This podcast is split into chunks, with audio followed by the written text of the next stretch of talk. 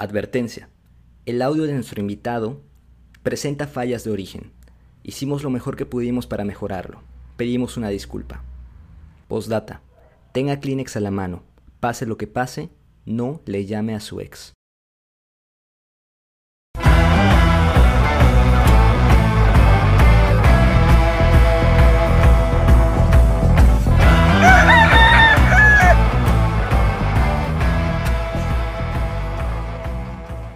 Mi querida Ali, ¿qué debes hacer si ves una piña debajo del mar? Ah, ¿Gritar Bob Esponja? No, dejar las drogas. ¡Ay, no! Bienvenidos a su podcast Chismeratura, en donde lo que hacemos es leer y chismear. En esta ocasión quiero presentarles a mi querida y bellísima buitrecedienta de poder, Aritzel Escamilla. ¿Cómo estás? Hola, buenas, buenas tardes, tardes ya. Aquí andamos súper bien súper felices porque justo tenemos un invitado de lujo, o sea, de súper mega lujo, pero te dejo a ti la palabra para que lo presentes. Pues bueno, como presentarían en la carabina de Ambrosio, maestro, mago y amigo, el maestro Gonzalo Rosado. ¿Qué tal? Bienvenido.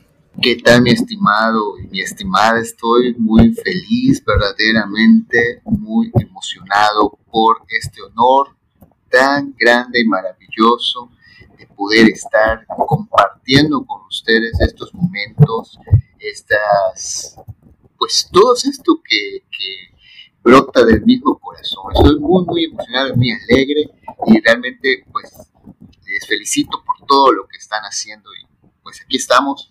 Adelante. Claro, para quienes no conocen al maestro Gonzalo, quienes no tienen la fortuna de conocer al maestro Gonzalo, les tengo una pregunta. ¿Cómo le hacen para para seguir cuerdos.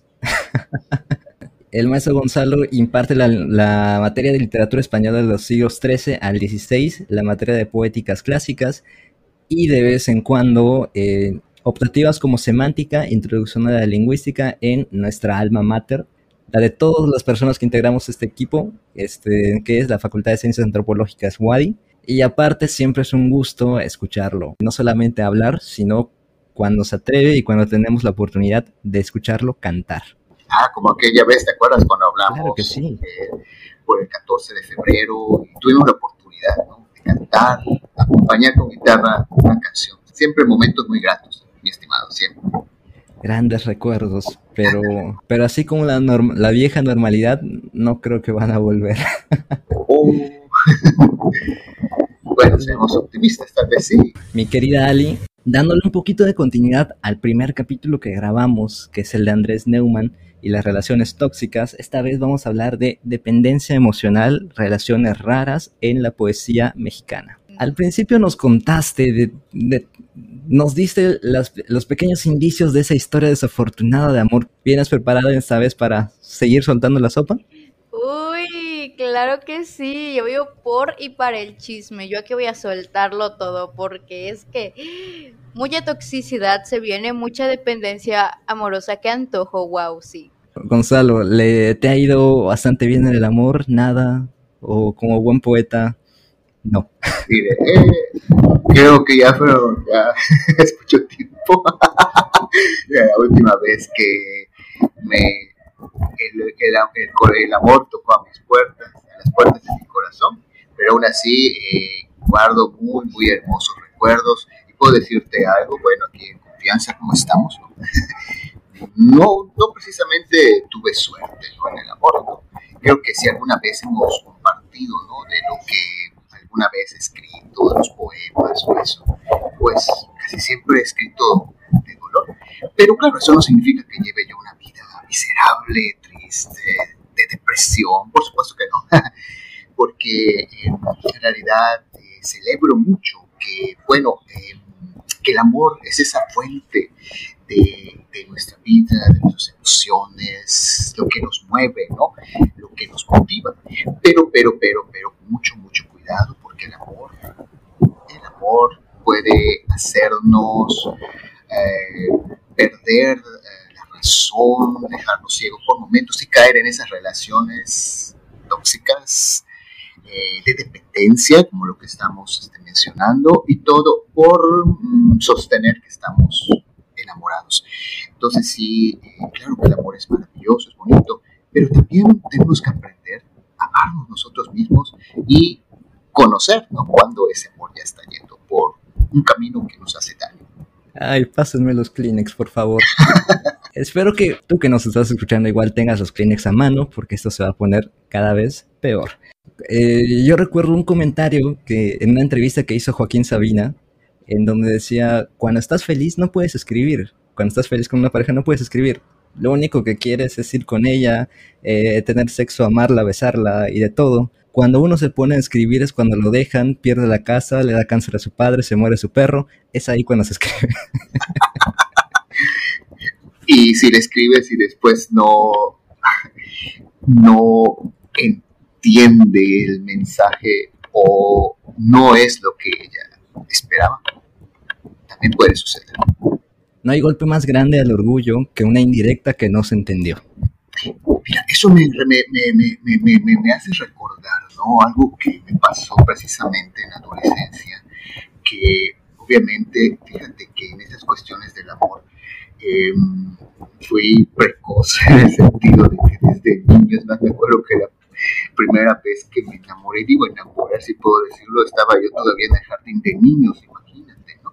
Y cuando eh, obviamente llegó esa etapa de la adolescencia, pues entonces ya era algo que ya constante, ¿no? El hecho de enamorarme y desenamorarme.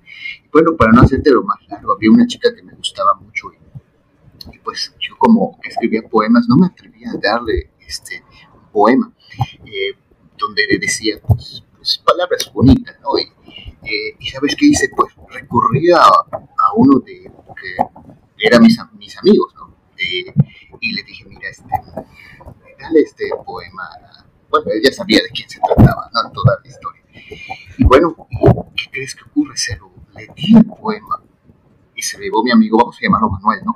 Le di el poema a Manuel para que se lo llevara, vamos a llamarla ella Fabiola, ¿no? Le di, llévaselo a, a, Fabiola, ¿no? Y no son los nombres, ¿no? Lo estábamos cambiando. Y, Manuel pues le lleva, obviamente, el poema a Fabiola, ¿no? Y, y le dice, mira, este, este poema, ¿qué te parece? ¿no? Y Fabiola lo lee, y te digo porque yo estaba viendo desde lejos, ¿no? Y de pronto sucede lo inesperado. Deja de leer, se pone, levanta la vista, se pone serio. Y así en un momento como que el tiempo se congeló, ¿no? De pronto esta chica se acerca, lo abraza y le da un beso a mi oh. y entonces ya no pudo, no pudo haber vuelta atrás, tuve que renunciar a ese sentimiento.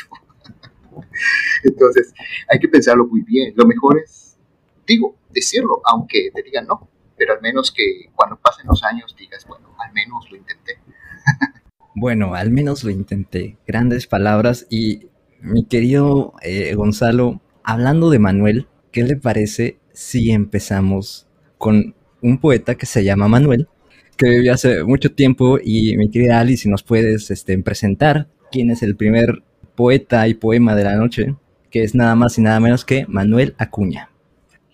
Claro que sí, Luis. Justo Manuel Acuña, que nace en Saltillo, Coahuila, en, 1849 y muere en Ciudad de México en 1873. Bueno, este es un poeta mexicano que, que, vaya, no se desarrolla en este ambiente romántico del intelectualismo mexicano de la época y justamente un poco relacionado con el poema del cual vamos a hablar unos momentos, hay una leyenda, dicen por ahí las malas lenguas, que él estuvo enamorado de una tal Rosario, Rosario de la Peña y Llerena, que pues justamente este, este amor no, no resulta, no, no es fructífero y se cuenta que a razón de ello el poeta termina suicidándose por medio de el envenenamiento con cianuro de potasio y de ahí que le dedica este el famoso poema de Nocturno a Rosario. Mi querido Gonzalo, ¿ya habías escuchado este poema antes? Mira,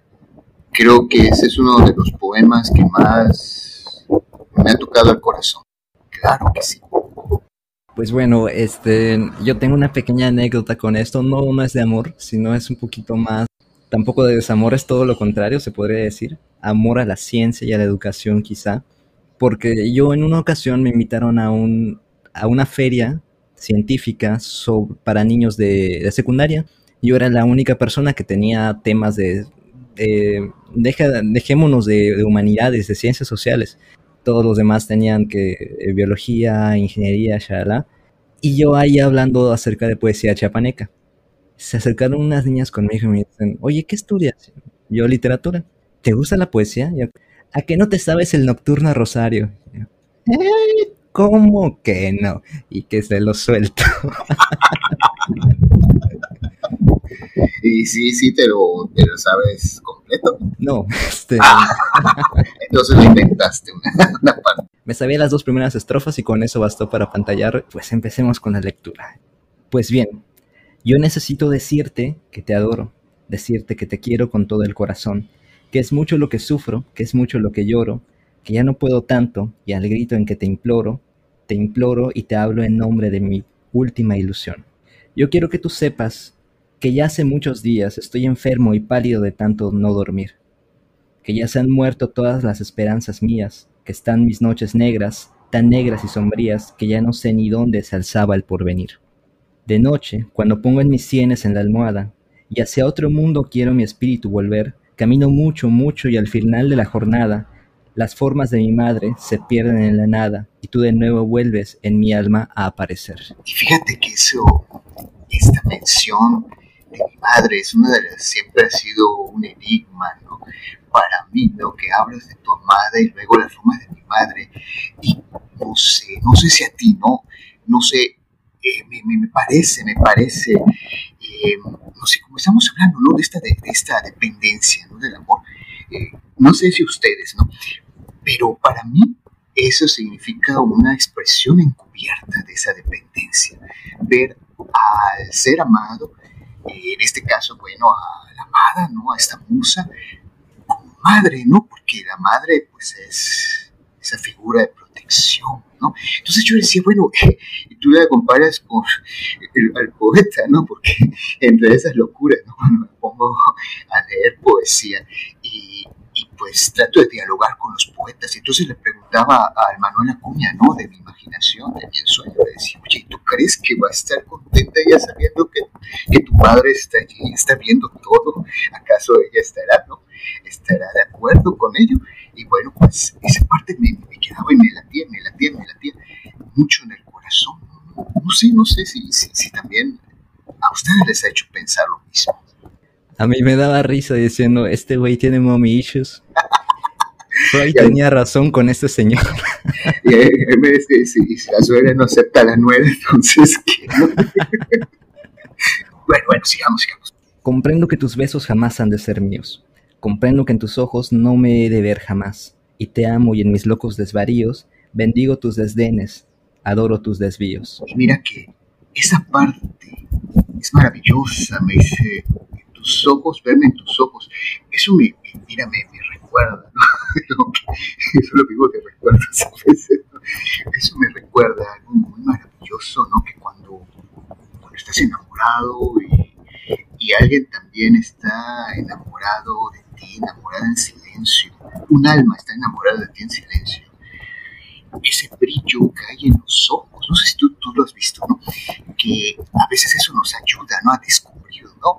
Em, mira a qué, a qué alturas de mi vida me a darme cuenta que, por ejemplo, una manera más fácil de poder intuir que a alguien te interesa o te gusta es mirar los ojitos porque hay como un brillo y en ese brillo que se refleja como que se dibuja también una sonrisa y una alegría muy eh, placentera de felicidad.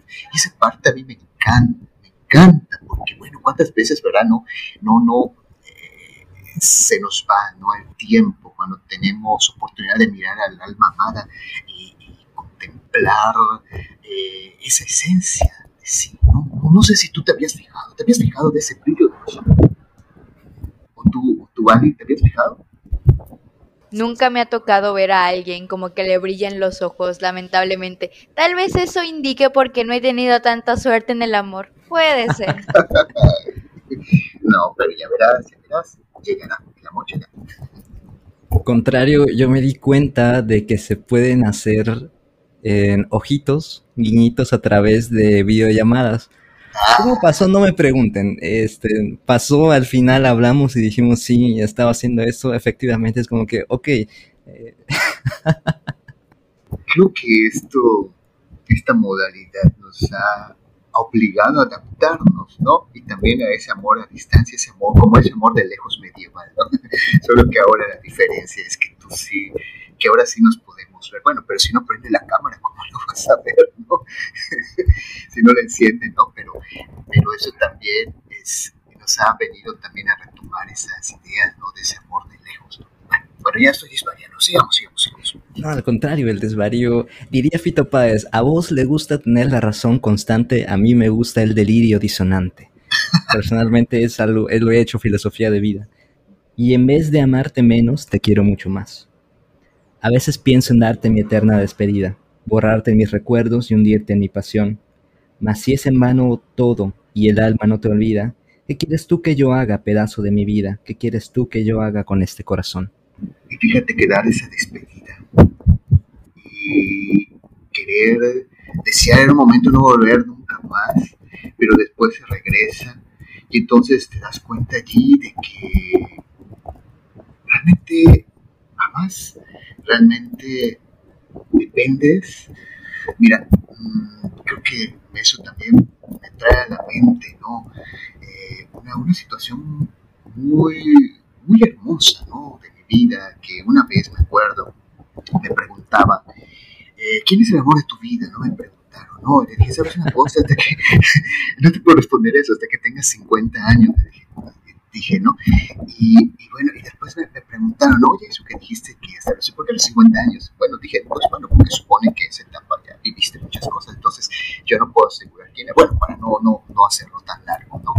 Eh, fíjate que en una ocasión conocí, este, conocí a una, a una chica con quien hubo un, una relación muy intensa, muy hermosa, eh, pero había algo que no, no funcionaba bien entre, nosotros, tal vez porque nos fuimos dos personas demasiado libres, demasiado eh, que nos ha gustado cada quien vivir la vida de manera intensa.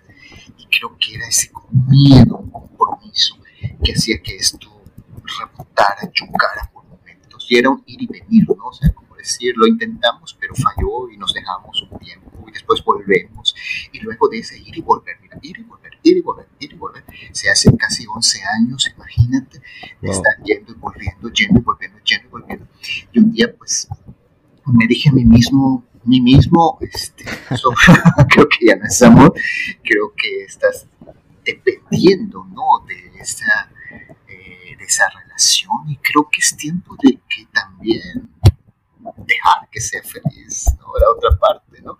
Y creo que a veces pues eso también nos lleva a descubrir, y sabes una cosa, a pesar de todos los bonitos recuerdos, las tristezas, ¿no? De, de la separación y todo, pues me di cuenta que obviamente estaba cayendo en, una, en algo, en una relación de dependencia. ¿Tú crees? ¿Tú crees que sí haya sido? Bueno, para relaciones de dependencia yo no soy soy experto, pero no sé nada. O sea, me ha pasado mucho, pero no sé nada. ¿Cómo es eso? ya lo he vivido, ya he tenido relaciones dependientes, pero no me, no me las doy de sabio de decir sí, puedo ayudarte a salir de. Y como estamos hablando de nuestra poesía mexicana, precisamente muchas de las canciones eh, vernáculas y, no solo eso, de, de, de pop en español, mexicano, etcétera, este, expresa mucho esa dependencia. Voy a morir sin si me dejas me muero, etcétera. Y, y, creo que las cantamos y las cantamos y las cantamos, ¿no? sin darnos cuenta realmente lo que se está expresando. Estuvimos a punto, a punto de hacer este capítulo acerca de canciones, y de aquí, de una vez, lanzo la invitación, si quieres, si nos, nos haría el honor de acompañaros en un segundo capítulo, en otra ocasión, en otro día, acerca de canciones, sería maravilloso. Oh, por supuesto, sería un honor. oh, pues este, vamos a empezar a trabajar, pero antes, Ali, veo que hay un comentario que quieres hacer. Ay, no, yo estoy, escuche y escuche todas las historias del profe Gonzalo y estoy, ay, no, profesor, no invente, 11 años, es más de la mitad de mi vida, Dios mío. Ay, no, no, no puede ser. Es, wow. Sí es, sí es mucho tiempo. No es por defender la, la putería o, este, o el desenfreno.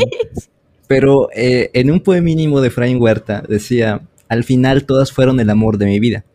Ay, Jesucristo, no. Y es que en parte tiene razón, porque al momento cada año y cada relación te va cambiando. Y ahí podríamos decir que tenemos otra vida y que Luis que tuvo la primera relación eh, seria, formal, que hace unos, que te gustará, cuatro o cinco años, tiene una vida totalmente distinta a Luis que tuvo su última relación y que al fin y al cabo el Luis de esa vida sí era el amor de esa vida, pero ahorita ya cambié. Y aquí, pues, como mm. tengo... bueno, eso dices tú, ¿no? si me quemo, perdón, este... Quedaste. Quédate entre nosotros, no hay problema. Claro, y en los que, los que nos escuchen, así que... Este... así que X. No sé, espero no, no comprometer, comprometer mucho con esta pregunta, pero ya a estas alturas de, pues, de la vida, ¿ya se acercaría a tener una respuesta de quién ha sido el amor de su vida? Mm, no la he conocido. Oh. Dirás, ah, una respuesta de consuelo puede ser. Prefiero tener la esperanza de que todavía, todavía seguirá esa esperanza en el corazón. Pues bueno, profe, después de esto le invito a un bar y que ahí vaya. Ay, ¿Cuántas historias no se quedan en un bar? Claro que sí. Yo llego con una chica, le digo, hola, ¿conoces a Gonzalo? Y me voy corriendo. LOL. Idea, idea sacada de How I Mother, si lo quieren ver, es buenísimo. Eh, bueno, continuamos. Y luego que ya estaba concluido tu santuario, tu lámpara encendida, tu velo en el altar, el sol de la mañana detrás del campanario, chispeando las antorchas, humeando el, el incensario, y abierto allá, a lo lejos, la puerta del hogar. Qué hermoso hubiera sido vivir bajo aquel techo, los dos unidos siempre llamándonos los dos. Tú siempre enamorada, yo siempre satisfecho, los dos una sola alma, los dos un solo pecho. Y pensar que pudimos, fíjate, pensar que pudimos precisamente es uno de los versos eh, de Ramón López Velarde, un poema que cuando leo esos versos y pensar que pudimos me hace recordar, me hace pensar en el Y fíjense que hablando de todo esto, pues también me, tengo que recordar, ¿no? De, cómo eh, el amor eh, transforma. Creo que lo que decía hace un momento, que bueno, era esa relación y me renueva. El amor sí renueva, el amor obviamente nos da toda esta... Eh, se hace uno cada vez nuevo, se reinicia, diríamos, cada vez que uno se enamora. Pero lo que sí hay que estar atentos, ¿no? Es cuando ese amor pues ya nos está haciendo daño. Ah, fíjense que eh, cuando yo terminé, iba a estudiar este, el posgrado precisamente, era, era, era como un ratón de biblioteca, porque estaba yo metido en, en la biblioteca. estaba en la mañana, cuando tenía oportunidad, a veces en la tarde estaba allá. Y pues fue esos tiempos que mm, me enamoré y hasta iba a casarme. ¿Y con quién creen que me iba a casar? Con una bibliotecaria. No, no, oh por Dios, oh por Dios. Pero, sí, oye, teniendo, o sea, me iba a casar con una bibliotecaria. Bueno, pero ella sí es, es una mujer maravillosa, sí, es maravillosa, maravillosa, ¿verdad? Este, siempre, siempre eh, es una persona a la cual tengo toda, toda mi admiración. Pero, obviamente, este, eh, nos conocimos ¿no? en ese ambiente de la biblioteca. Yo me acuerdo que la primera vez que la vi me, impactó y, pues hubo algo que me llamó a acercarme a conocerla y, tuve más motivos para ir a la biblioteca. y entonces pues todo, todo era muy bonito, muy bonito, muy bien y pues íbamos a casarnos. De hecho estaba todo ya eh, yendo por camino, ¿no? Pero de pronto por diversas situaciones. Creo que tuvimos oportunidad también de platicar y tratar esto. No, no llegamos ¿no? a ese matrimonio que parecía que sí, de hecho hasta las familias, ¿no? Nuestras familias. Oh, Sí, o sea, era algo así. Y, pero, pero qué bien, digo el día de hoy, qué bien, porque hicimos caminos muy diferentes. Eh, yo, por ejemplo, tengo una vida de bohemio, solo que sin la bebida. Es así, no, no bebo. Uy, yo, profe, así que chiste. sí. Llevo una vida de bohemio, o sea, yo, pues, pum, pum, hay días que aparezco, hay días que desaparezco, y pues no tengo que rendir cuentas a nadie. Y pues, entonces digo, qué bien, porque obviamente, este, creo que éramos muy diferentes, ¿no? En esa cuestión, ¿no? Y pues creo que la libertad tiene un precio, a veces es que estés solo, ¿no? Pero pues la libertad también se ama, ¿no? Se ama mucho la libertad, eso es que yo amo, amo mucho mi libertad, ¿no? Y pues creo que esa ha sido una de las razones, ¿no? Por las que pues a veces al amor como que lo dejamos por allá en la pausa, y, eh, porque pues no quiere seguir viviendo su vida, y, pero y pensar que pudimos, digo, y pensar que pudimos, entonces llegan esas noches, ¿no? Cuando tú estés pues en la soledad, y sobre todo esas noches de luna llena, ¿sabes cómo me, me encantan las noches de luna llena? Eh, me hacen pensar mucho, a veces me subo hasta el techo, de donde vivo, solo por el hecho de mirar la luna llena, y es allá en donde recuerdo esos versos, ¿no? y pensar que pudimos, y pensar que pudimos, eh, eh, pues, aquella chica, ¿no? Y, y, y no se pudo, bueno, no es que no se haya podido, sino que se decidió no seguir, entonces a veces, a veces, mira, eh, es también muy, muy, muy, este, eh, importante reflexionar, o sea, el amor también puede tener su parte racional, ¿no crees? Yo creo que sí. Ay, no, ya llorando estoy. Ah, una, una vez me pasó así que una relación pintaba maravillosa y al final no se pudo igual por diferentes cuestiones que nos pasó en la vida. Y en algún momento en- escuché una canción que decía, qué cerca estuve de llevarlo, qué, qué cerca estuve de atraparlo. Ay, no. Sí. Y desafortunadamente yo igual me he subido al techo. Ahí comparto mi... Comparto esa visión con, contigo. Subirlo al techo, cantarle a la luna. Claro, y este... Y a pesar del frío que hacen las madrugadas, porque aunque no lo crean en Yucatán, hay una hora en la que hace un poquito de frío, que es por ahí de las 3, 4 de la mañana. Así es. Aún así te sientes con el suficiente calorcito que provoca el llanto para decir, hay más frío en mi corazón.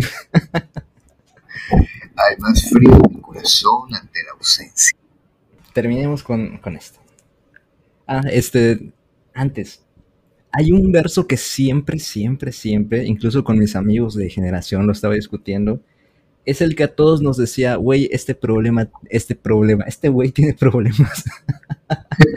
Este programa tiene buena. Quienes escucharon el capítulo anterior sabrán a qué me refiero cuando digo estúpido, Oscar. ¡Uy? Oscar! Ah, ya, los dos una enojada. sola alma, los dos en un solo pecho, y en medio de nosotros mi madre como un dios. Ay, Dios mío, no. Verso enigmático. Verso enigmático que, bueno, a, a nosotros que, que nuestra educación literaria no fue tan versada dentro de- del ámbito de poesía, lo primero que nos hizo decir fue, güey, ¿estás bien? ¿Qué te pasa? Insisto, Freud estaría feliz diciendo, miren, tenía razón. Esa era mi esperanza. Más ya que a sus fulgores se opone el hondo abismo que existe entre los dos. Adiós por última vez, amor de mis amores, luz de mis tinieblas, la esencia de mis flores, mi lira de poeta, mi juventud. Adiós. Adiós, adiós. Y fíjate que ahora, oye, de verdad que me estás haciendo recordar, estás haciendo que yo recuerde muchas cosas de mi vida. Fíjate que en una ocasión, cuando estaba yo en la prepa, conocí a una chica, bueno, era mi compañera del salón, y me enamoré de ella. Y pues no sé por esas extrañas cosas, ¿no? De la vida, ¿no? Este, como que hubo ese acercamiento y, ella supo. Que yo tenía un interés por ella. Pero em, luego, pues terminas ya tus estudios y todo. Y, yo seguía enamorado de ella y tuvimos oportunidad, ¿no? De, este, de tener todavía comunicación y todo, ¿no? Pero no, no llegó a, darse este, nada, o sea, noviazgo, eso me refiero, ¿no? Y, este, y fue pasando el tiempo. Y pues seguía mi corazón así latiendo, ¿no? su recuerdo y todo. Y, y, pues un día, fíjate, recibo este, una llamada este, y me dice, este, ¿cómo estás? Que no sé, saludos y todo. Yo estaba, pero que quería brincar, ¿no? De gusto, o sea, ¿cómo es posible? O sea, de verdad que eso es un milagro, ¿no? Que esa es mi oportunidad de volver a retomar esto y sí. Y me dice, sí, mira, es que necesito que, me hagas un favor y todo. Sí, ¿qué pasa? Oye, podría ser mi testigo de boda, registro civil. No. No. ¿Y pues qué creen no, que le No, no, Sí, ¿a qué horas y cuándo? Oh. no. No, profe, ¿por qué? Profe, ¿por qué no? Su Y estabilidad emocional vale más. Toda incertidumbre y pensar si pudimos. Y, y yendo ya viendo cómo eh, el, juez no hablaba de esto, de- como han visto, ¿no? Que es el matrimonio civil y todo, ¿no? Y la hora de las firmas, y firmé, me dice muchas gracias y me abraza y nos despedimos. Y entonces adiós, mi juventud de poeta. Adiós, adiós, No, adiós. Se casó y adiós. no, no, no, profe, no, no me diga esto. ¿Y qué pasó? ¿Siguen, siguen juntos? Por lo menos que sigan juntos esos dos Mm. casados. Sí, obviamente ya, pues, eso ya ah, marcaba, ¿no? Ese adiós, porque pues obviamente ya es una, un matrimonio, pues obviamente no, o sea, ya, ya no, no hay nada que hacer ni buscar, sino ante todo el respeto. Y pues sí, mm, se quedó entonces como un recuerdo que hoy me hicieron, que este Luis de verdad que me está haciendo recordar, en verdad, eh, pues pronto. mm, ¿Ves? Yo no pensé venir a esto para que me hiciera recordar. Pero qué bueno, qué bueno, qué bueno. Ay, Ay, pues, Luis. perdón. ah, caray. Pues, mira, donde existe el matrimonio, dicen que el matrimonio es el primer paso para un divorcio, así que, Jalisco. pero pues bueno, este, pasemos entonces con el segundo poeta de la tarde, que mi querida Ari, estaríamos hablando de José Juan Tablada. Órale, pues. Entonces, José Juan Tablada, que pues nace en Coyoacán en, el, en, 19 en 1871 y muere en Nueva York en 1945. Como comentaste, fue un poeta, pero además fue periodista y también fue un diplomático mexicano, ya que de hecho es que en su intervención en la política llegó a ocupar puestos en, imagínate, donde en Japón, en Francia, en Ecuador, Colombia, en los United, este señor puro viaje y viaje, algo que lamentablemente ya no podemos hacer. Pero pues mira, hay una plantita que igual nos puede hacer viaje y viaje. Sin necesidad de no, trasladarnos. Luis, no, por favor. el maestro- Dicen por ahí, dicen por ahí. Estamos hablando de la ceiba, que es el árbol eh, mágico. Así es, dice que, dice que claro, claro, porque, porque ¿qué pensaron ustedes? no? claro. Ah, pues bueno, este poeta creo que personalmente fue un poquito mejor recibido en mi generación y personalmente para mí fue uno de mis favoritos. Y ¿Por qué? ¿Por qué? ¿Por qué fue tu de tus favoritos? no sé, la, el ingenio que tenía, los temas que manejaba se me hicieron mucho más atractivos. De hecho, mi tríada, por así decirlo, bueno, tengo solamente, sí, tríada, de autores como que de poetas medio decimonónicos, que ni fueron tan decimonónicos ahora que lo pienso, serían Manuel Gutiérrez Nájera, José Juan Tablada y Renato Leduc, que dos de ellos están en esta ocasión. y estamos hablando nada más y nada menos que Misa Negra. Noche de sábado, callada, está la tierra y el cielo negro, y negro el cielo. Late en mi pecho una balada de doloroso ritornelo. El corazón de sangre herido, bajo el silicio de las penas, y corre el plomo derretido de las neurosis de mis venas. Amada, ven, dale a mi frente el edredón de tu regazo y a mi locura dulcemente lleva a la cárcel de tu abrazo. Noche de sábado en tu alcoba, hay perfume de incensario, de el oro brilla y la caoba tiene un perfume, tiene penumbras de sagrario. Y allá en el lecho do reposa, tu cuerpo blanco reverbera, como custodia esplendorosa de tu desatada cabellera. Toma el aspecto triste y frío de una enlutada religiosa, y con el traje más sombrío viste tu carne voluptuosa. Con el murmullo de los rezos quiero la voz de tu ternura, y con el óleo de mis besos ungir de diosa tu hermosura. Ah, maravilloso. Siempre este me, me, ha encantado muchísimo. Es más, perdón si lo voy a leer. Este. Toma el aspecto triste y frío de la enlutada religiosa y con el traje más sombrío viste tu carne voluptuosa. Con el murmullo de los rezos quiero la voz de tu ternura y con el óleo de mis besos ungir de diosa tu hermosura. Quiero cambiar el grito ardiente de mis estrofas de otros días por la salmodia reverbente de las unciosas letanías. Quiero en las gradas de tu lecho doblar temblando la rodilla y acelerar en tu pecho de tu alcoba la capilla y celebrar ferviente y mudo sobre tu cuerpo seductor, lleno de esencias y desnudo, la misa negra de mi amor. Maravilloso.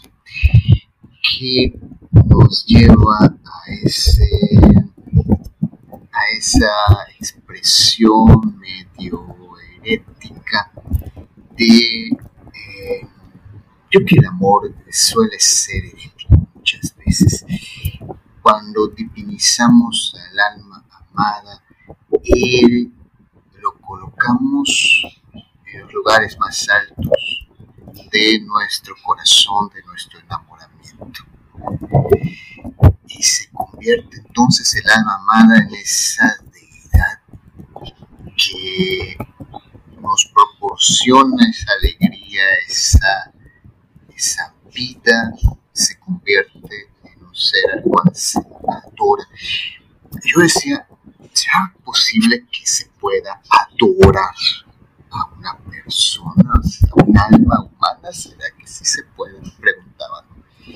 Y sí, sí se puede, sí se puede, porque creo que cuando el amor se desborda, se desborda, llegando por esas, eh, dejándose elevar hacia esos cielos, los cielos de lo sublime, entonces esa alma amada se convierte en una deidad a la que se le adora.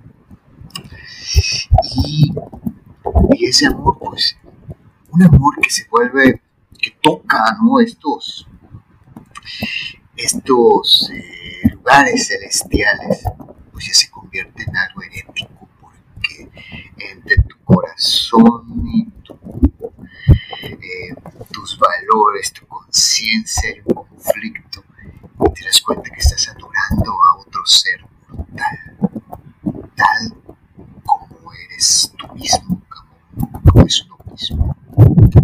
entonces ahí cuando el amor nos permite reflejarnos en el espejo del alma amada y entonces nos descubrimos a nosotros mismos amando es como nos conocemos, podría yo decir. Uf, claro que sí. Yo tengo un ejemplo muy estúpido que yo creo que sí se puede adorar a otra persona y en Argentina se dio el caso de un grupo de seres eh, subnormales que hicieron, le hicieron una religión a Diego Armando Maradona. Ah, sí, sí, sí. No es el mismo caso, bueno, es otra especie del amor, pero este no sé, sigo sin, sin entender por qué. bueno, tendría... ¿Te gusta el fútbol? No, la verdad. Ah, entonces no, te, no lo puedes responder. bueno, a mí no me gusta más, me gusta el béisbol, ¿no? Pero eh, sí se da, sí se da, ¿no? Y creo que, pues, eh, suele suceder, ¿no?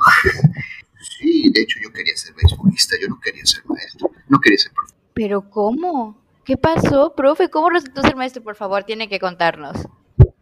Pues que resulta que cuando llegas a cierta edad que tienes que trabajar y estudiar a la vez, entonces de algo te tienes que mantener, algo tienes que comer y pues entonces tienes que empezar a buscar trabajo. Y bueno, yo recuerdo todavía estaba en mi pasantía y empecé, me dieron la oportunidad, yo tengo que agradecer, no voy a decir el lugar, ¿no? Porque pues esto ya sería, este, sería ya es, publicidad, y pues este, me dieron la oportunidad para empezar a dar clases en una preparatoria, y este, que a de eso, pues, pues me fui olvidando de los diamantes, me fui olvidando ya de los lanzamientos y de todo aquello, del mundo del béisbol. Y, allí fue, pues entonces como necesitaba, pues obviamente, este, trabajar. Eh, pues ya tuve que dejarlo y dedicarme a trabajar para después continuar, ¿no? concluir, ¿no? Con mis estudios. Ya estamos hablando de la licenciatura, obviamente, ¿no? Y este, ya dije, ah, pues creo que sí me gustó ser maestro. y, y, ya este, este septiembre, este septiembre, tengo motivos, para, bueno, ya estamos en septiembre, tengo motivos para festejar.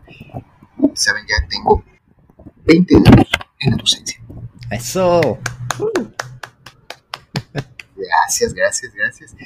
Y sí, son bonitos, bonitos recuerdos, ¿no? Que fíjense, a veces uno cree que vas a llegar a tal cosa en tu vida y luego, pum, pum, pum, se abren otros caminos y terminas donde menos lo esperabas. A mi querida Ali, voy a quemarte. Aquí me hacías una pregunta. Juas, juas. Ah, ya, ay, no. Dilo, dilo, dilo, por favor. No me voy a exhibir. Lo voy a hacer de todas formas. ¿viste? No. Quiero en las gradas de tu lecho doblar temblando la rodilla y hacer el ara en tu pecho y de tu alcoba la capilla. ¿A qué será que se nos está refiriendo? es lo que creo que es. Oh, por Dios. ¿Qué es lo que crees que es? Mm, no, no lo sé. Bueno, sí sé, pero no lo voy a decir. Pues bueno, entonces con ese pensamiento cochino. Metafórico, diría. Exacto. Vamos siguiente, al siguiente poema, que es de Renato Leduc. Órale, pues. Renato Leduc nace en Tlalpan en 1897 y muere en Ciudad de México en 1986. Fue, además de poeta, también fue un escritor y justamente eh, durante este tiempo de la Revolución Mexicana en el cual pues él pues vive. Eh, dato curioso, de hecho fue telegrafista en la División del Norte que era comandada por el general eh, Francisco Villa y otro dato curioso es que estuvo casado con la pintora Leonora Carrington, arriba Leonora Carrington, preciosa. Sí, arribísima. Y también fue amiga de grandes personalidades como la diosa Elena, Poniatov Elena Poniatowska, también de María Félix. Uy, no, no es la señorona Poniatowska. También de la otra señorona María Félix, que curiosamente se cuenta, dicen por ahí, que le propuso matrimonio. Y curiosamente también fue amigo de Agustín Lara, que eventualmente fue el esposo de María Félix. Esperemos si nos haya enterado de la proposición. Voy a leer un fragmento del poema, eh, nada más, que dice, tal vez la quise, pero tal vez la quiero. Oh, con eso me basta. Creo que cuando pasan los años eh, y te acuerdas de, de aquel amor del pasado, entonces viene esa, esa pregunta, tal vez la quise o tal vez la quiero. Entonces si la quise y no la he olvidado, entonces todavía la quiero. Pero claro, eso ya solamente queda, ¿no? Como un recuerdo, porque obviamente hay cosas que ya no regresan y que es mejor dejarlas allí, en el pasado, eh, quedando en los, en los más bonitos recuerdos. Yo tengo el caso de una ex con la que salí un tiempo y después eh, le pedí que, que lleváramos las cosas a un nivel un poquito más, más que amigos. Empecé a conocernos, a tratarnos de, de, este, de pareja sentimental. Duramos un mes y me cortó. Por lo cual este, no se sentía preparada. Este, Ay, chale. eh, un mes en el que no nos vimos porque ella se fue de vacaciones. Entonces, No, no estás. Bueno, sí, está bien. No sé, siempre hay que dejar, ¿no? Que la otra persona, la otra, la otra parte, ¿no? De esta relación, ¿no? También puede expresar, ¿no? Sus propios sentimientos, sus propias expectativas, ¿no? Y si se decide, ¿no? Una parte no quiere continuar, pues yo creo que sí, sí, es, es- hay que aceptarlo. Aunque duela. Claro. y dolió. Pasado mucho tiempo y nos volvimos a encontrar. Pero cuando nos encontramos nos empezamos a llevar bien, muchísimo mejor que al principio. Empezábamos a salir, nos teníamos demasiada confianza. Y ahí entendí que yo todavía la quería. Y la quería muchísimo. Pero llegó un momento en el que eh, mientras estábamos juntos, ella no tenía nada que decirme. Yo no tenía nada que decirle. Y ahí entendí que sí la quería y sí nos queríamos muchísimo, pero ya no como personas, como parejas sentimentales, sino como amigos. Y hasta ahorita ese nivel se mantiene. Yo todavía la quiero muchísimo, sé que ella igual, bueno, espero. y creo que se volvió una relación mucho más madura. De hecho, este, si nos está escuchando, hola. Hola. Sí, eh, sí, sí, sí, se vuelve una relación más madura, ya hay más conocimiento, mayor confianza, más comunicación, más sentirse eh, menos, con menos presión, más espontaneidad, más magia, más magia, ¿no? Eh, porque el amor es mágico también, por supuesto. Eh, y, y es, es, lo, lo, lo, lo, bonito, eso es lo bello, ¿no? O sea que cuando una relación va madurando, ¿no? Cuando en una relación puedes hasta quedarte en silencio, pero no es ese silencio peligroso, ese silencio cuando ya no hay nada que decir, porque ya no hay nada que decir, sino ese silencio que, que se deja fluir, porque aprendemos a comunicarnos con las miradas, con los besos, más que con las palabras. Le damos una parte también importante a otras formas de expresarnos y entonces podemos dejar fluir los silencios. Y es cuando nos decimos más que cuando hablamos. Pues bueno, aquí Ali me pregunta, ¿cómo es que tenemos buenas relaciones con, con las ex? No es que tengamos simplemente una pasó, una de cuatro, así que Ay, no es que sepamos. tips, porfa. Por cierto, ya que estamos hablando de buenas ex, hola Rose, un saludo. Desgraciada lo hiciste. Tú me diste permiso, Hola. yo lo agarré. Pues bueno, eh, continúo. Tal vez la quise mucho, pero tal vez la quiero. Esta frase que te ofrezco, cuyo único pero es que la dijo antes un autor extranjero. Y aquí es donde yo digo, este poema tal vez lo escribí, lo escribió una, una reencarnación mía, porque cuando hago un comentario eh, coqueto o algo así, normalmente la arruino en ese mismo momento contando un chiste. Y este me representas muy, muy bien. Pero, pero, pero, pero, pero ese chiste la hace reír. Sí, Oye, pues, no, es una virtud. no le arruino tanto entonces. No, por supuesto que no. Eh, mira, hay, hay personas que tienen esa gracia. eh, yo no soy de esas personas. No me imagino a mí contando un chiste. Ni siquiera yo me reiría.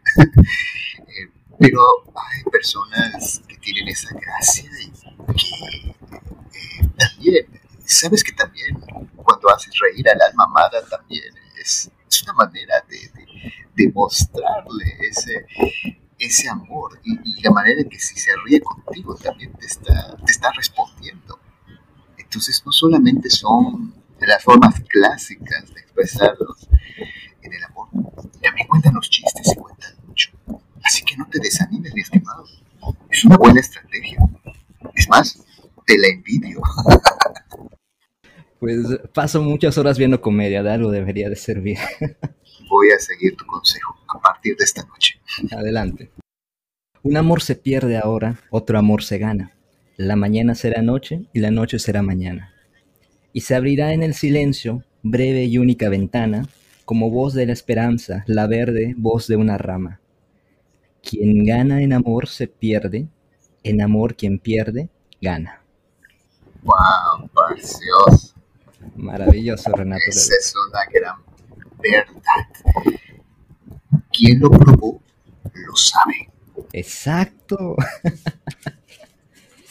y es aquí cuando si ustedes estudian literatura dicen, ah, no manches, mis materias sí sirvieron.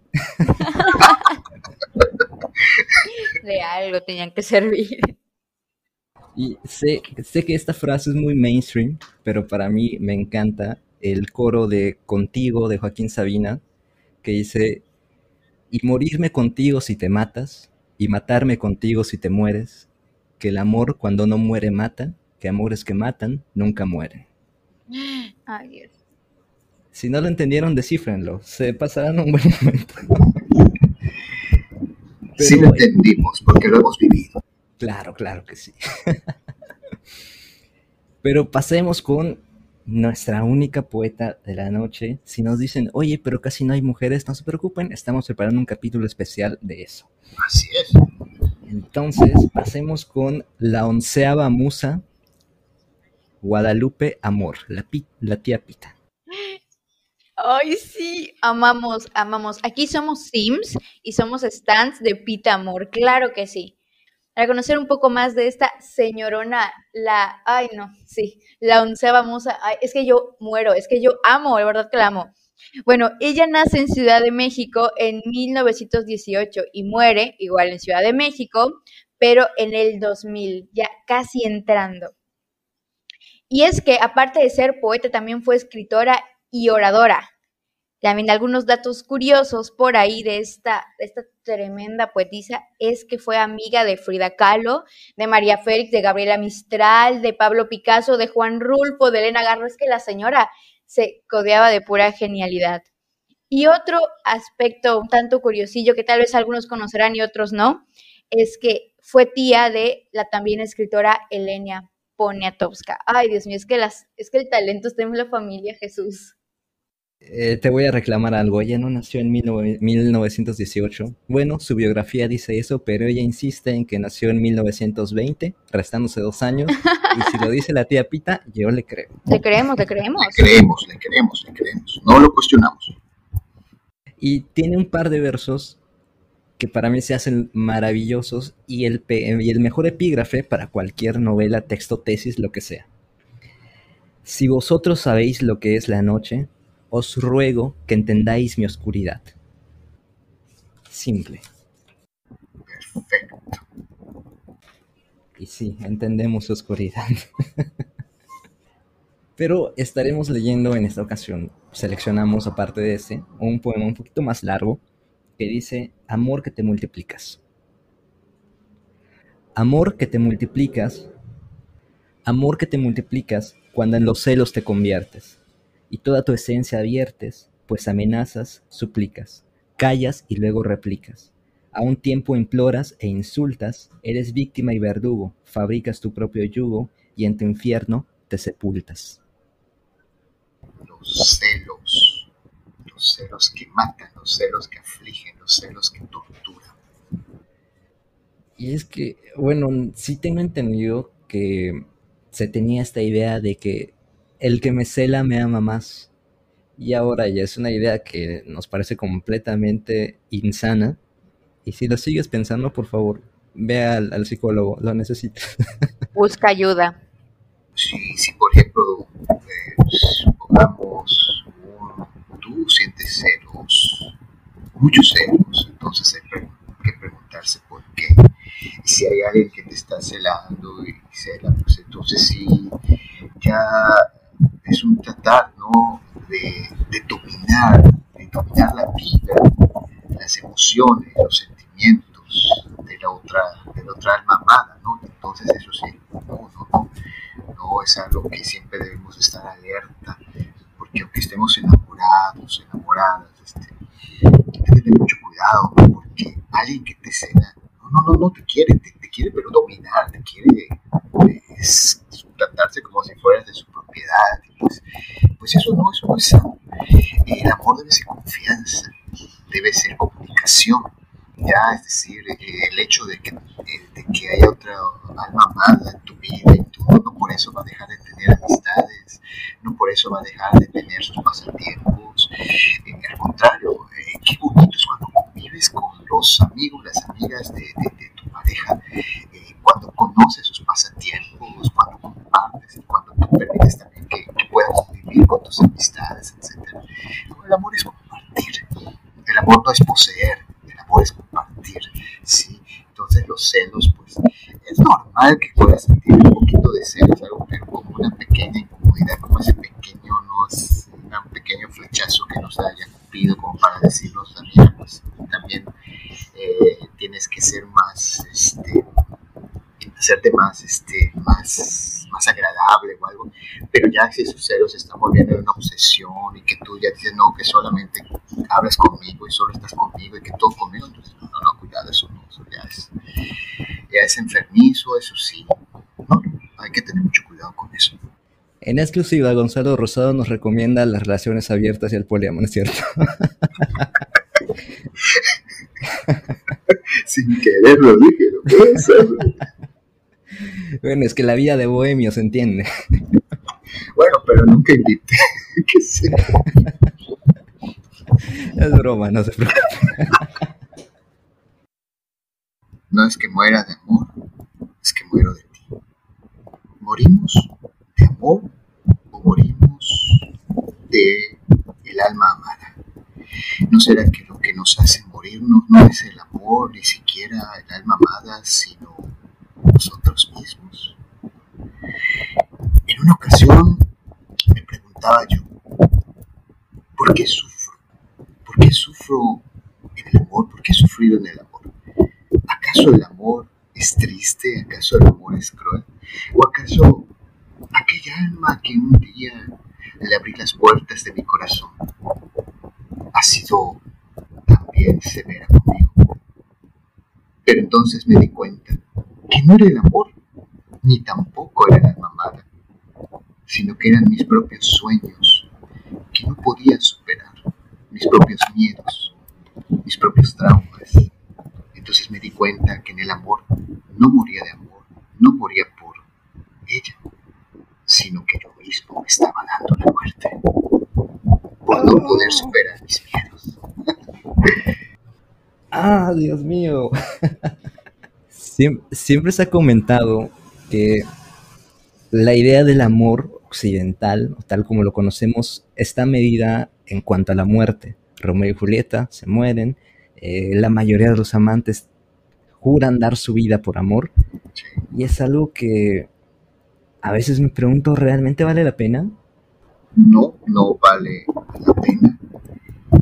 Nadie, nadie, nadie, nadie tiene derecho a privarnos de la vida, como tampoco nosotros tenemos derecho a culpar a otra persona que tal vez nunca lo haya entendido, que nunca lo haya comprendido y que si lo comprendió tampoco va obligada a amarnos y decirle y hacerle sentir culpable por ti, me he matado y sobre todo me estoy muriendo, llegar a la muerte. Creo que es una visión, bueno, humildemente, me dijo, no, muy egoísta. No, no, no, no, nadie tiene, nadie está obligado, nadie está obligada a amar a quien, a quien lo ama, a quien la ama, nadie. Es hermoso cuando el amor coincide, es hermoso cuando es espontáneo, pero si yo me siento presionado a corresponder por no querer romper un corazón, ¿acaso estoy siendo sincero? ¿No es mejor ser honesto? Y también aquel que cuyo amor no es correspondido, también debería aceptar el no ser correspondido, no ser correspondida. Porque el amor no es forzar, el amor no es obligar.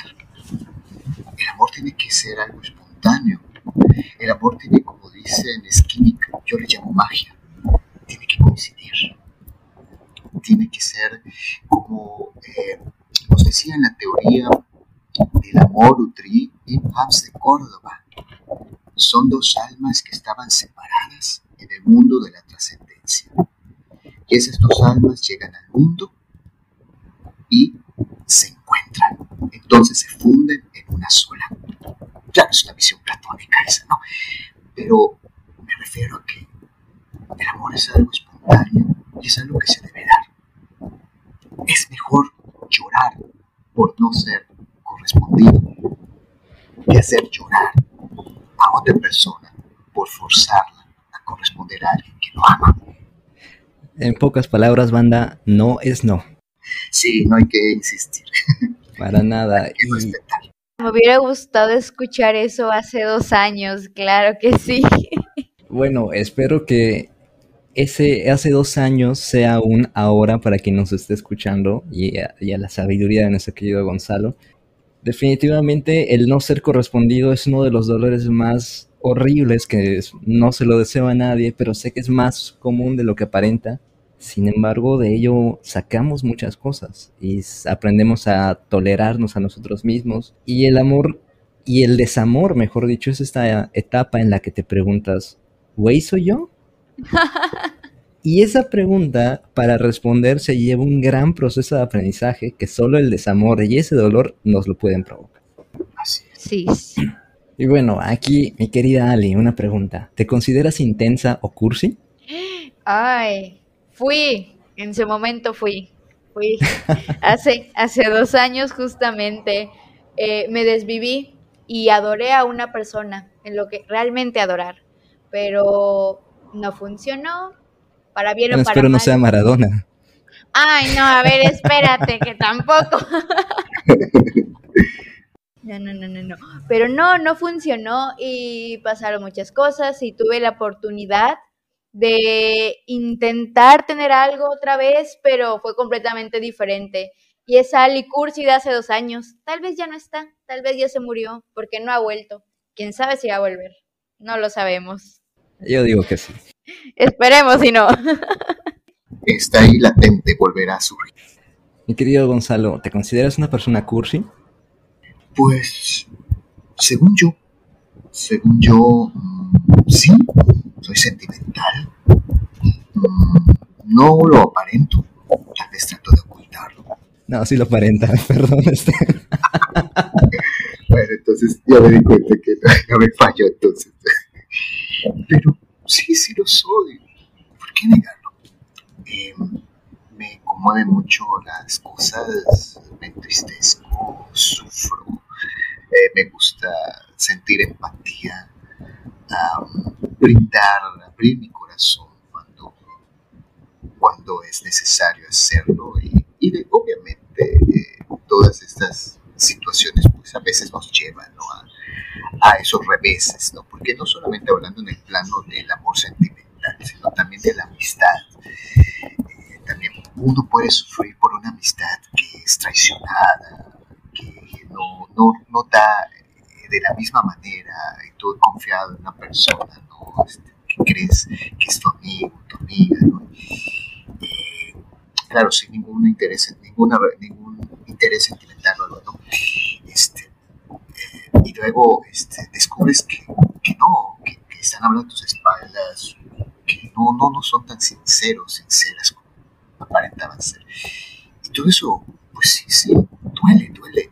Y hasta en esos aspectos me considero este, sentimental. Creo que pues a quien se le ocurre estar subiéndose al techo para ver la luna llena, pues creo que ya lo dije todo. Y de paso me quemo a mí. Este. Ya somos dos. Ya no me voy a, sen- me voy a sentir menos culpable. ¿Para qué ocultarlo? Hay, hay momentos en los que uno sí, sí es un intenso. Sin embargo, Pues sí, nos gusta la luna llena y qué, ¿no? claro, exacto.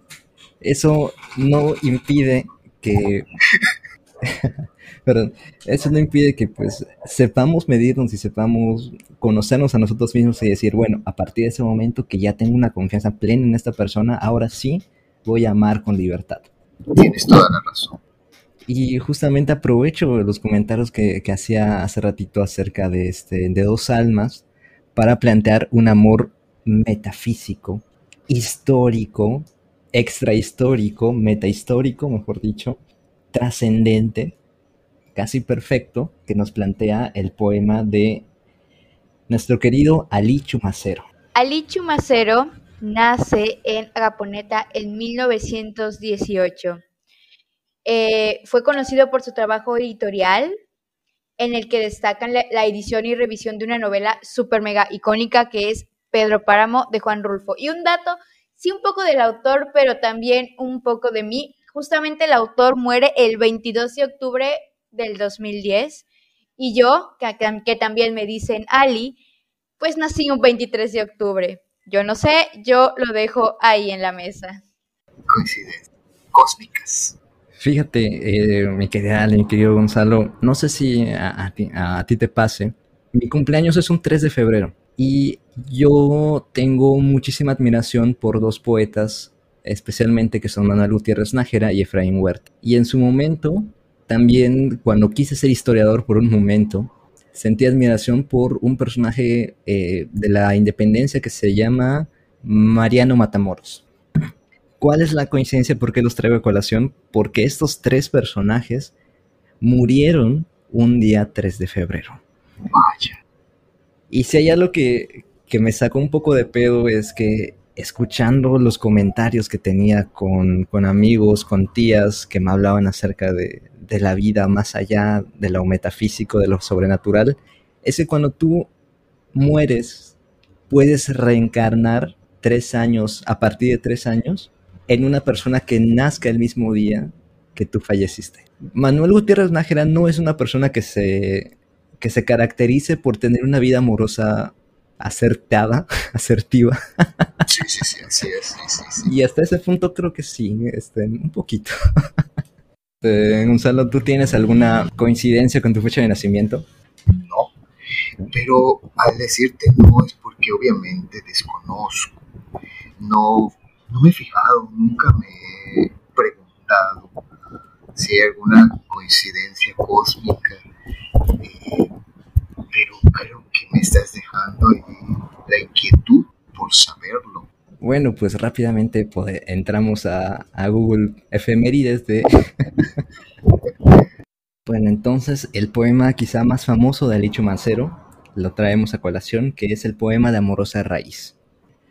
Antes que el viento fuera mar volcado, que la noche se unciera con su vestido de luto, y que estrellas y luna fincaran sobre el cielo la albura de sus cuerpos, antes que luz, que sombra y que montaña, miraran levantarse las almas de sus cúspides, primero que algo fuera flotando bajo el aire, tiempo antes que el principio, cuando aún no nacía la esperanza, ni vagaban los ángeles en su firme blancura, cuando el agua no estaba en la ciencia de Dios, antes, antes, muy antes, cuando no había flores en las sendas, porque las sendas no eran, ni las flores estaban, cuando azul no era el cielo, ni rojas las hormigas, ya éramos tú y yo.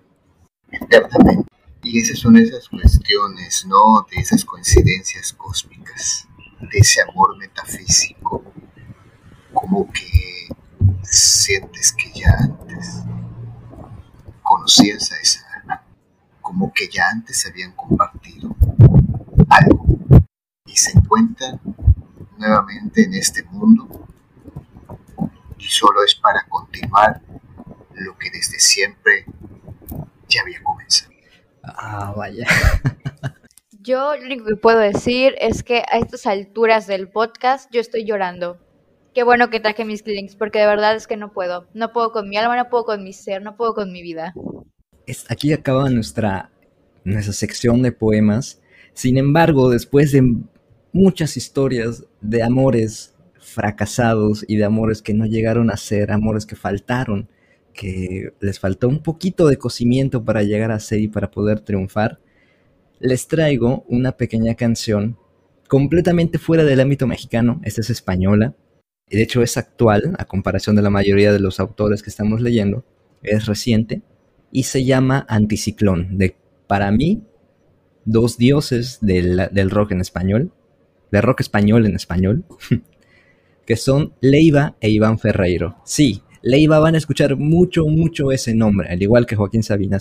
Si pudiera volver otra vez hacia atrás, repetiría mil veces todo lo que hemos pasado. Aunque no haya luz en la habitación, los ojos pueden ver toda esta canción. Será una de esas que te agarra el corazón o nos deja caer en el invierno. No será mágico, trágico, enérgico, lisérgico. Será como un anticiclón, es decir, la pura realidad que nos atrapa. No será clásico, tóxico, frenético, dialéctico. Será solo nuestra canción, canción de Navidad que nos arrastra. Aunque la toqué no se estropeó, sonaba igual que tú, sonaba alegre, lo que te robé, lo que nos cambió, siempre sigue ahí como un incendio. No será hermético, dramático, eléctrico, magnético, será como un anticiclón.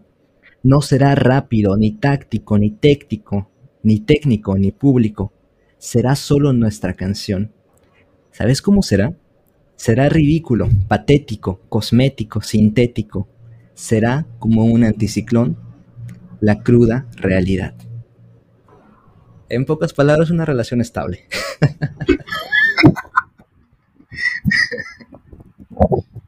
Creo que me has dejado sin, palabras. Yo he sentido mucha profundidad de lo que tú has dicho a ti. Pues obviamente, ¿qué es lo que te hace sentir esa letra?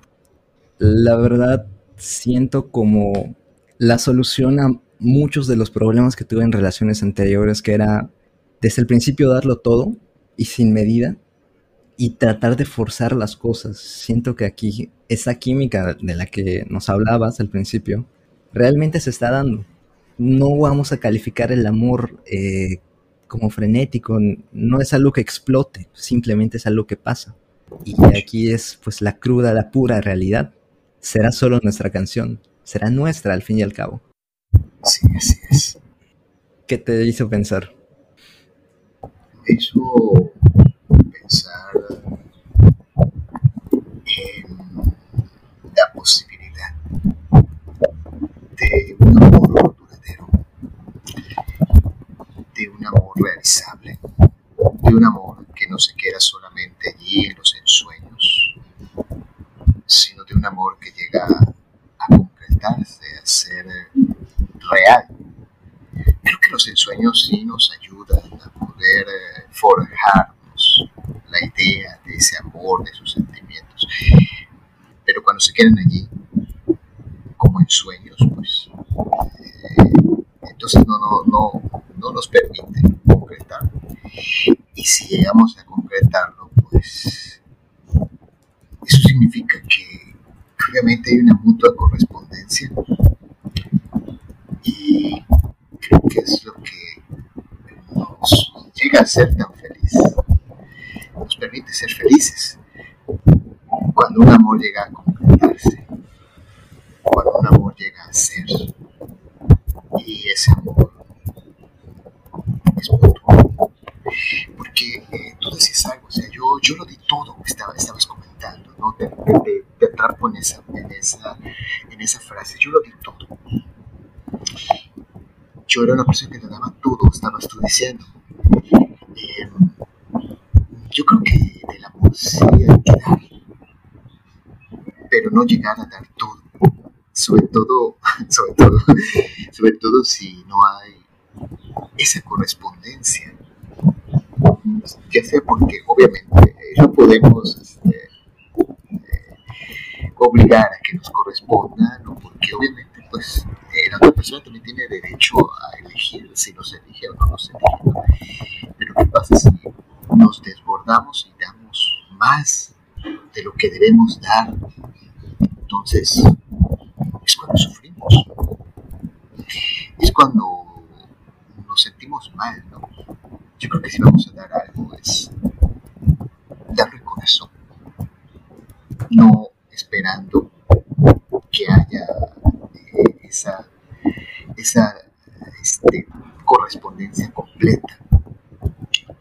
Porque si damos y damos y seguimos dando, nos vamos a quedar vacíos. Y es entonces cuando viene el sufrimiento. Es entonces cuando viene el dolor. Me hiciste recordar. algo, algo se me hace que esta noche va a salir a la luna, a ver la luna. es una llena. Vaya, entonces sí. ¿Es, una llena hoy? No sé. Pero no importa, me la imagino. Qué hermoso, este, estimado, ha sido, está haciendo todo esto.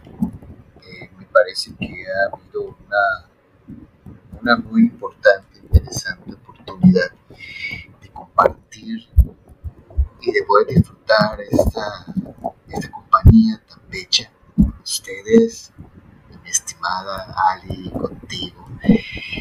Y, creo que ha sido una oportunidad muy hermosa esta que hemos podido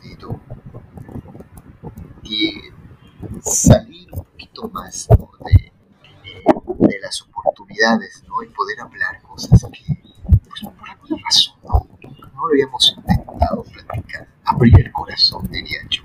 Yo me siento muy, emocionado, muy contento. Wow, pues al contrario, maestro. Y de hecho ya llegamos, es, es luna, es luna nueva. Para los fans de Crepúsculo. Este. y bueno, es así como llegamos al fin, estamos acercándonos al final de este podcast. Mi querida Ali, ¿algunas palabras que quieras decir antes de terminar? Sí, así es. Número uno, literalmente destrozado quedó mi corazón. Pero gracias, qué feliz estoy. Y número dos, eh, a pesar de que mi corazón está literalmente destruido, estoy muy feliz porque tuve la oportunidad de otra vez conversar con el maestro Gonzalito, porque ya, ya un semestre ya que no, que no escuchaba su voz y sí, se le extraña muchísimo, profe. Y no me tocó el seminario, entonces estoy llorando aún más por azares del destino, pero, pero aquí estamos y aquí seguimos. Pues bueno, este Gonzalo, algunas palabras que quieras decir antes que, que nos despidamos. Eh, me siento muy contento, muy emocionado. en verdad, agradezco muchísimo esta invitación. Eh, me han ayudado a recordar cosas de mi vida que por alguna razón, eh, creo que los afanes mismos del trabajo, no toda la vida es trabajar, es un consejo que les doy. Disfruten la vida, ustedes están muy jovencitos, muy jovencitas todavía. Em, eh, no eh, tenido o no la necesidad ¿no? de retomarlas, pero en verdad estoy muy, muy feliz, les agradezco mucho y, también este, expreso gran felicitación y admiración por este proyecto, por esta realidad que están llevando a cabo. Y junto con todo ello expreso mis deseos de todo, todo corazón, de que continúen, que continúen este, brindándonos esta, estos maravillosos espacios, que podamos este, ver lo que ustedes están haciendo, disfrutar de lo que están haciendo.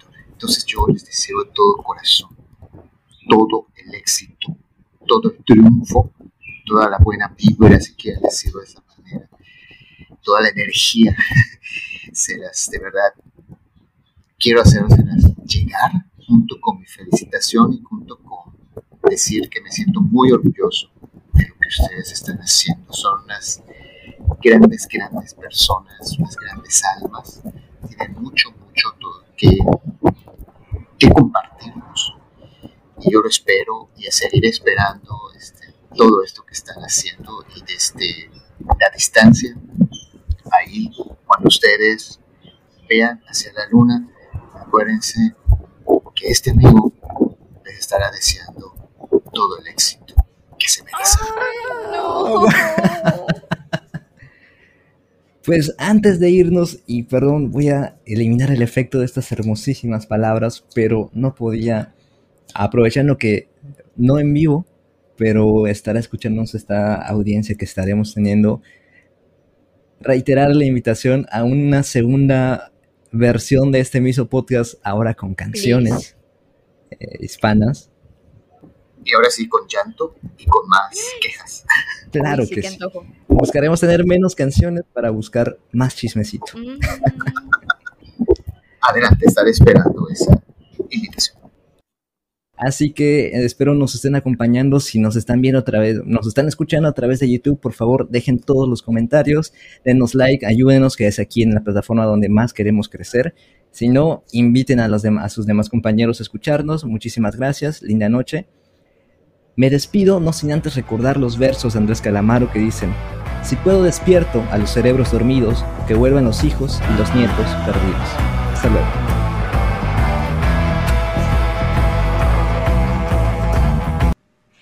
Síganos en redes sociales como Chismeratura en Facebook y YouTube. Déjenos recomendaciones en los comentarios. Para contacto, directo al correo cuentosdenuncaempezar@gmail.com.